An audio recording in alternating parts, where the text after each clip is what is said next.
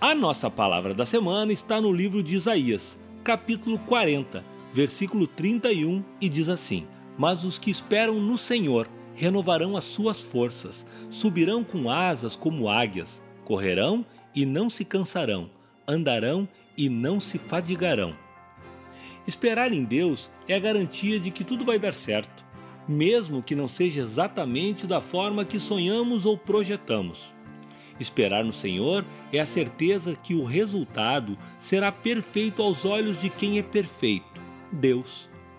Muitas vezes, na ânsia de ver as coisas acontecerem, somos acometidos pela ansiedade, que nos leva a tomar decisões que em um futuro próximo pode nos trazer problemas imensamente maiores do que o resultado positivo que aguardávamos. Esperar no Senhor não é ficar sentado, não ter ação, ser passivo o tempo todo. Não, esperar no Senhor é acordar cedo, trabalhar, produzir, estudar, com a convicção de que Ele está no controle e o melhor para mim vai acontecer.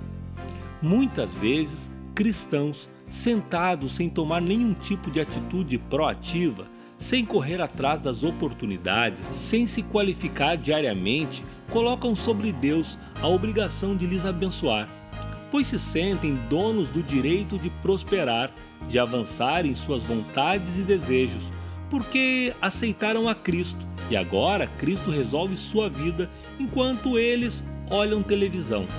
Não, não delegue sua responsabilidade a Deus, ele tem mais o que fazer. Assuma compromisso com você, com sua vida, com seu futuro e com o futuro das pessoas que Deus lhe confiou.